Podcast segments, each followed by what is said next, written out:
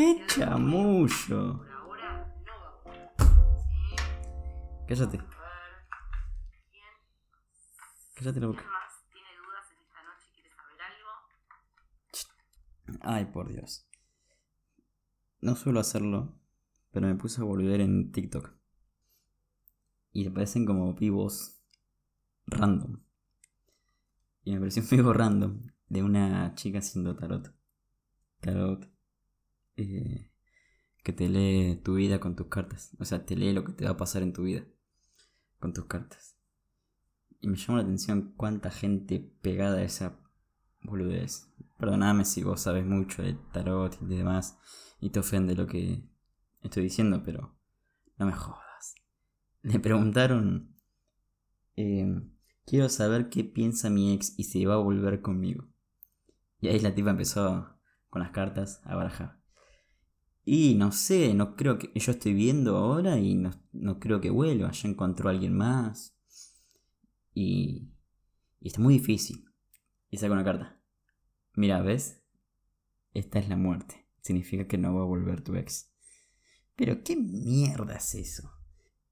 Qué ganas de buscar soluciones, perdón, pero absurdas, simples, llanas. Que curiosamente son, buscamos respuestas de afuera, porque ese tenía como 500 personas mirando eso. Supongo, no sé si gente que la sigue o también random que caí yo ahí de curioso a ver qué estaba pasando. Pero veías los comentarios haciendo preguntas pelotudísimas que tenían que ver con el otro. Y siempre esta búsqueda de respuestas afuera. Que alguien me diga qué hacer. Que alguien me diga cómo ir. Que alguien me marque el camino. Y sería mucho más simple. Menos costoso porque hay gente que realmente se gana una... Se gasta una buena guita en temas como este. Y yo entiendo que hay muchas disciplinas, como, no sé, registros akáshicos. Eh, no se me surge otra. Que hay disciplinas que pueden ayudar a sanar el pasado y tal y cual. Pero cosas como esta, el tarot, que te dice cuál es tu puto futuro, no me jodas. No me jodas. Tan manipulables somos a, tan, a cualquier persona le entregamos nuestra autoridad de creación. Eso para mí es de pusilánime. Dejar que otros decidan mi vida, mi futuro. Yo decido mi futuro. Me parece curioso cómo buscamos esas respuestas fáciles. Y eso que, ahora que estoy pensando, y yo lo miro y me ría. Ya, estoy en ya estoy en este punto de que, bueno, no pasa nada. Son cosas que hay en la vida, van a seguir estando, no es algo a lo que me puedo oponer y tampoco que tenga ganas de oponerme, simplemente lo observo. Y lo observo para observarme. ¿Cuántas veces estoy buscando respuestas afuera? Que alguien me diga cuál es la solución, cómo se hace. Porque lo curioso es que cuando reviso y me pregunta a mí, esa respuesta sale. Creo que nos da miedo mirar adentro en nuestro interior. Porque nos da miedo mirar nuestras sombras y nuestras luces y hacernos cargo de eso. Y esa unión de sombras y luces que generan una luz más fuerte, más potente, porque está unificado, pasaríamos a ser nosotros.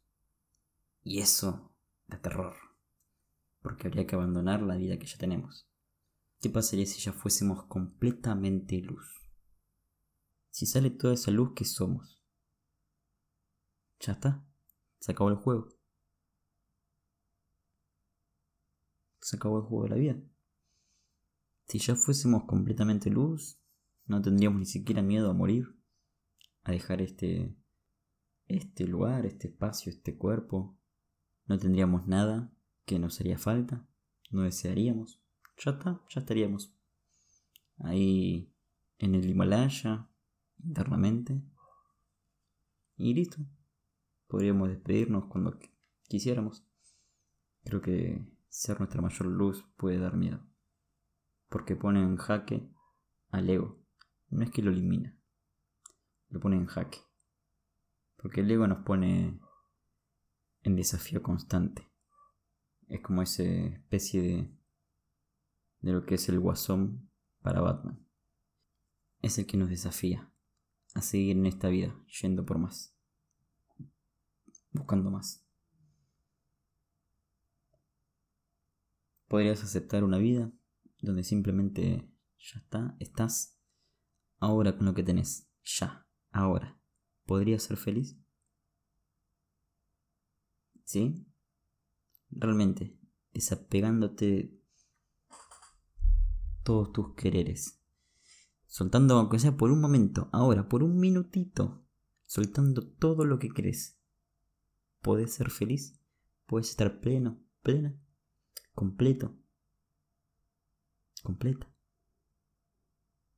Son esos pequeños sabores de plenitud los que nos acercan a esa, a esa luz interna.